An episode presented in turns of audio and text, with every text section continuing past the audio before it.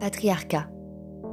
Système social et culturel dans lequel les hommes détiennent le pouvoir et l'autorité, souvent au détriment des femmes et des personnes non binaires. Dans un système patriarcal, les hommes ont des privilèges sociaux, économiques et politiques qui ne sont pas accordés aux femmes. Par conséquent, il est courant de considérer que le système patriarcal est intrinsèquement misogyne, car il favorise la domination masculine et maintient les femmes dans une position de subordination. Misogynie, sentiment de mépris ou d'hostilité à l'égard des femmes. Je suis une femme, cisgenre, et moi aussi, j'ai été misogyne.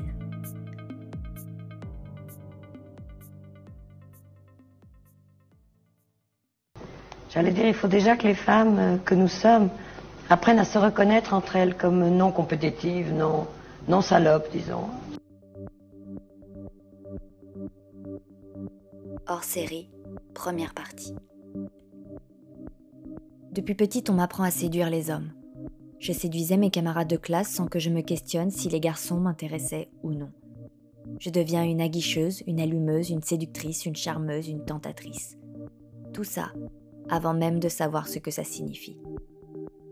Mon corps évolue sous le regard d'hommes qui ne se gêneront pas de me le faire remarquer. Mon corps n'a pas le droit de changer comme il le doit. Mon corps doit correspondre à. À cause de ces regards et ces remarques incessantes sur mon corps, je développe une maladie mentale que l'on nommera TCA. Mon image se façonne pour plaire, mais pas à moi. L'image de la fille cauchemar n'est pas une vue de mon esprit. Ce n'est pas une coïncidence si toutes les femmes fuient désespérément un certain type de corps. Et même si certaines sont convaincues que leurs complexes viennent de leurs préférences individuelles, pas besoin de lire l'intégralité des œuvres de Bourdieu pour savoir que c'est plus compliqué que cela. Si les corsets physiques ne sont plus à la mode, l'idée étriquée est restée et est arrivée jusqu'à nous. Pour incarner le rêve féminin, il ne faut surtout pas déborder. Je suis votre pire cauchemar, qui est Miss.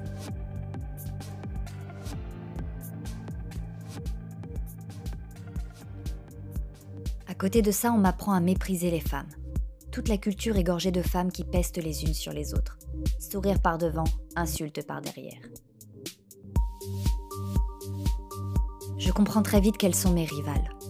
Les représentations féminines sont si minces que visiblement, il n'y a pas de place pour tout le monde. Il ne peut y en avoir qu'une, l'élu. Alors je dois devenir la Schtroumpfette, celle qui sera choisie par et pour les hommes. Choisie, être choisie. Cette injonction me suivra toute ma vie. Ce qui m'a souvent empêché de savoir ce que je choisissais moi. Le patriarcat afflue dans mon cœur plus rapidement que mon sang. Les femmes sont privées d'espace depuis si longtemps. Lorsque l'une d'entre nous finit par réussir à entrer dans l'arène, elle redoute qu'une autre lui prenne sa place. Mais l'espace ne fonctionne pas comme ça. Regarde tous ces hommes dans l'arène qui deviennent plus forts en devenant plus nombreux. Davantage de femmes dans l'arène signifie plus de place à notre disposition pour grandir. L'union fait la force. Home Body de Rupicor. En quatrième, j'accepte que le petit ami de ma copine me tourne autour. On se crêpe le chignon pour savoir laquelle il finira par choisir. À 18 ans, mon premier copain est l'ex d'une amie. À ce moment-là, je ne vois pas le problème. Je la trouve immature de ne pas se réjouir pour moi. À 21 ans, mon amoureux, celui dont je tombe éperdument amoureuse, me trompe avec son ex. Et c'est elle que je diabolise. C'est sur elle que ma colère s'abat, elle que j'insulte publiquement. Après notre séparation, il s'installe immédiatement avec elle. C'est elle que je ne cesserai jamais de haïr, c'est lui que je ne cesserai jamais d'excuser. À 28 ans, ma meilleure amie entretient une relation cachée avec ce même homme. Quand je le découvre, c'est elle que je raille de ma vie, pas lui. Entre-temps, à 26 ans, l'homme que je fréquente s'amuse à me parler du désir qu'il porte pour mes copines. Sans trop savoir pourquoi, c'est elles qui me font douter. Quelque temps plus tard, je le surprendrai en train de faire son marché sur Tinder assis dans son canapé, pendant que moi, je cuisine à côté. À 30 ans, mon amoureux relationne amoureusement avec plusieurs femmes en même temps. Me voilà comparé à d'autres femmes sur les différentes qualités que nous lui apportons. Sorte de nouvelle compétition qui porte le doux nom de déconstruction. En fait, ce que je me dis, c'est que à chaque fois qu'on a l'impression que de nouveaux modèles relationnels peuvent émanciper les femmes, ça se retourne en partie contre nous. Aujourd'hui, comme il y a 50 ans. Ce qui m'intéresse, c'est que c'est toujours le même mécanisme. Nouvelle méthode, vieille logique. Objectification, exploitation, domination.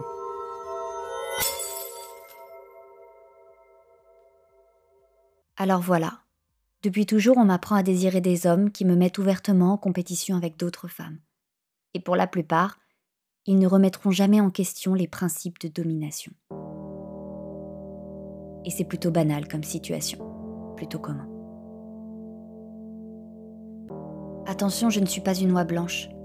Moi aussi, j'ai été misogyne. Moi aussi, je me suis mise en compétition avec d'autres femmes pour devenir la schtroumpfette. Moi aussi, j'ai essayé de prouver à des hommes en quoi j'étais mieux que l'autre. Moi aussi.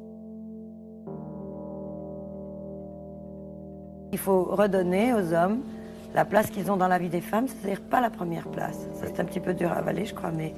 Il faudra qu'on se parle. On peut peut-être le dire gentiment, mais je crois que la vie des femmes qui travaillent, qu'elles fassent du cinéma ou qu'elles fassent autre chose, ou qu'elles travaillent dans des tâches moins privilégiées ou moins amusantes ou moins particulières, la vie des femmes est faite de beaucoup d'autres choses que l'amour des hommes. Et quand j'en ai eu marre des coups incessants provenant de ceux que j'étais censée aimer, je me suis tournée vers celles qu'on m'a appris à mépriser je me suis découverte féministe. Mais le chemin vers la sororité n'est pas inné. Le féminisme primaire, souvent blanc et bourgeois, m'a fait croire qu'être une femme libre, c'était agir comme un homme. J'ai agi sans la moindre empathie. J'ai accepté d'être la maîtresse, celle qui cocufiait des femmes, certaines le savaient, d'autres non, sous seul prétexte que moi aussi, j'ai le droit. J'ai cru que c'était ça, l'égalité. Voir le monde sous l'angle de l'égocentrisme. Je n'ai pas compris immédiatement mes privilèges d'être une femme blanche, cisgenre, hétérosexuelle, valide, indépendante financièrement. Je n'ai pas compris que le simple fait de brandir le drapeau de la féministe ne faisait pas de moi une alliée. Je n'ai pas compris, ou je n'ai pas cherché à le comprendre. Aujourd'hui, je suis attentive à tout ça. Aujourd'hui, j'essaye d'embrasser une véritable sororité. Ça passe par la remise en question très forte de mes propres comportements, jour après jour. Être attentive à mes actions je ne fais pas attention seulement à mes amis, je fais attention aux femmes, attention à celles que mes actes pourraient blesser, celles que mes privilèges pourraient effacer. La sororité politique est exigeante et ne doit pas se limiter à de simples gestes performatifs. Elle ne doit pas seulement être évoquée pour féliciter les accomplissements individuels et professionnels de certaines. Car même si je comprends l'impact psychologique que c'est de voir quelqu'un qui nous ressemble franchir un plafond de verre, il m'est difficile d'oublier à quel point nous sommes encore bien nombreuses à nous débattre dans les marécages boueux. Bien souvent, on me rétorque que c'est en étant à ces postes que l'on peut tirer d'autres par le haut. Et je pense qu'à la marge, il est effectivement possible que celles qui sont arrivées puissent ouvrir la porte à d'autres. Mais ne nous leurrons pas. Même si certaines réussiront à se hisser à des postes prestigieux, la réalité est que ces espaces ne sont pas conçus pour que les femmes, et encore moins les femmes pauvres, non blanches, qui ne sont pas hétérosexuels et qui ne sont pas valides occupent les places en nombre. La réalité, c'est que la sororité politique, la vraie, est difficile. Elle est difficile parce qu'elle appelle à une volonté de changement collectif et que nous sommes dans une ère qui incite à se recroqueviller sur nos cercles très réduits. La sororité, c'est dire non à l'individualisme et c'est dur tous les jours parce que c'est contraire à tout ce qu'on nous a appris. La sororité politique, c'est difficile et c'est exigeant. Qui est Miss? Aujourd'hui, je donne beaucoup plus de place aux femmes dans ma vie. Je leur donne la lumière qu'elles méritent, le temps dont elles ont besoin. Je leur accorde beaucoup d'attention et elles me le rendent très bien. Pourquoi je jugeais plus rapidement et plus violemment une femme que je ne le faisais avec un homme? Pourquoi je n'acceptais aucune erreur venant d'une femme quand j'essuyais des kilomètres de bavure masculine? Pourquoi? Et surtout, qu'est-ce qui me rendait si fière de faire partie du clan des mecs? Pourquoi vouloir être la schtroumpfette au milieu de gars qui ne me considéreront jamais? Auprès des femmes, je me sens en sécurité. Je me sens écoutée, je me sens soutenue. Alors oui, aujourd'hui, je leur donne une place essentielle dans ma vie. Lire, comprendre et partager les pensées des femmes. Manifester, soutenir, écouter, comprendre et partager la rage, pousser vers le haut, faire circuler les noms. Céder sa place, passer son tour. Acheter les bouquins, les disques, voir les films, consommer des produits vendus par nos adelphes, encourager les créations, rendre visible, rendre audible, créer des groupes de soutien, appeler, consoler, booster, répondre, conseiller, remercier, encourager, se retrouver, se donner de la force.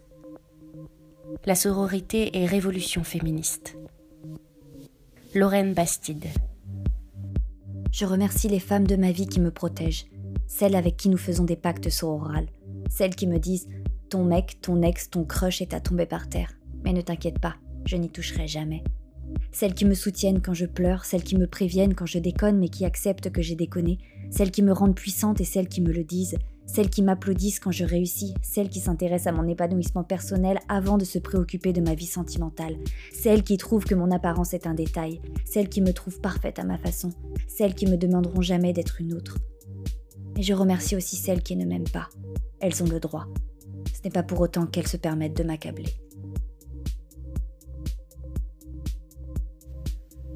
Comment être ami avec une autre femme? Numéro 1. Oubliez le mythe culturel selon lequel toute amitié entre femmes est nécessairement vache, malsaine ou concurrentielle. Ce mythe est comme les talons aiguilles et les sacs à main, mignon, mais conçu pour ralentir les femmes. 1b. Si vous avez l'impression que vous êtes vache, malsaine ou en concurrence avec des femmes censées être vos plus proches amies, essayez de comprendre pourquoi et d'y remédier, et ou de trouver quelqu'un qui puisse vous y aider. 3. Reportez-vous au point 1b si vous êtes le genre de femme qui dit La plupart de mes amis sont des mecs et qui prétend en être fier, comme si cela vous rendait plus homme et moins femme, comme si être une femme était mauvais.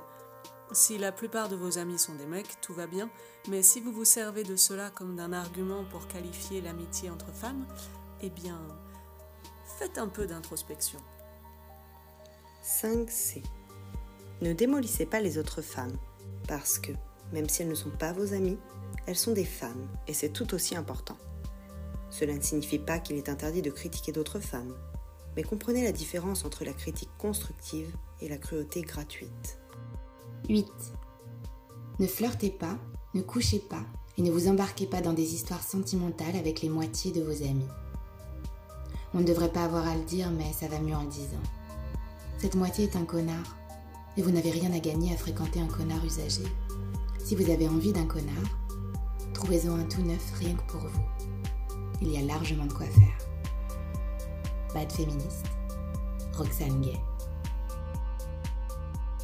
Je voudrais m'excuser auprès des femmes que j'ai insultées à cause d'un homme, les femmes que j'ai essayé d'évincer pour être la schtroumpfette, les femmes qui m'ont rendue jalouse, les femmes que j'ai critiquées. Je voudrais m'excuser auprès des femmes que je juge trop rapidement si elles sont plus minces, plus fites, plus jolies, plus intelligentes, plus drôles, plus gourmandes, plus solaires que moi. Celles qui me font dire que je ne serai jamais assez. M'excuser auprès des femmes que je juge moins déconstruites, moins belles, moins drôles, moins sexy, moins militantes, moins cultivées que moi. Celles qui me font me dire pourquoi elles et pas moi. Je voudrais m'excuser auprès de vous, les femmes. Car dans l'équation, mon problème, c'est le patriarcat, qui arrange bien les hommes. Et pour les autres, celles qui essayent de m'évincer, qui me trouvent moins ou trop, celles qui se foutent de mon malheur et envient mon bonheur, je ne vous en veux pas. Nous grandissons dans le même monde. Mais je préfère me tenir loin de vous, car mon éducation patriarcale pourrait me faire vous détester, avant de comprendre que ni vous, ni moi n'avons gagné. Virginie Despentes, King Kong Théorie. Le féminisme est une révolution, pas un réaménagement des consignes marketing, pas une vague promotion de la fellation ou de l'échangisme. Il n'est pas seulement question d'améliorer les salaires d'appoint. Le féminisme est une aventure collective, une révolution bien en marche, une vision du monde, un choix. Il ne s'agit pas d'opposer les petits avantages des femmes aux petits acquis des hommes, mais bien de tout foutre en l'air sur ce, salut les filles et meilleure route. Dans ce premier hors-série, vous avez pu entendre des extraits des autrices Qui Roxane Gay, Rupicor, Virginie Despentes et Lorraine Bastide. Magnifiquement lus par mes amies, mes sœurs, Annabelle, Coraline, Célia, Éléonore, Mélanie, Cécile, Blanche, Rosalie et Jeanne. Merci à elles d'être toujours là, me suivre dans mes lubies, où qu'elles soient. Merci infiniment. Vous avez aussi pu entendre des extraits de l'épilogue du cœur sur la table de Victoire Tuaillon et une interview d'Agnès Varda. Les femmes qui m'inspirent sont nombreuses et je les remercie de guider ma vie. La deuxième partie de ce hors-série sortira dans deux semaines. En attendant, vous pouvez me retrouver sur Instagram, l'amour, moi j'en ai pas. Merci à vous d'être toujours aussi nombreux et nombreuses à m'écouter. Merci pour vos partages, merci pour vos retours qui m'encouragent à poursuivre. Merci à vous. Et encore une fois, merci à Sens.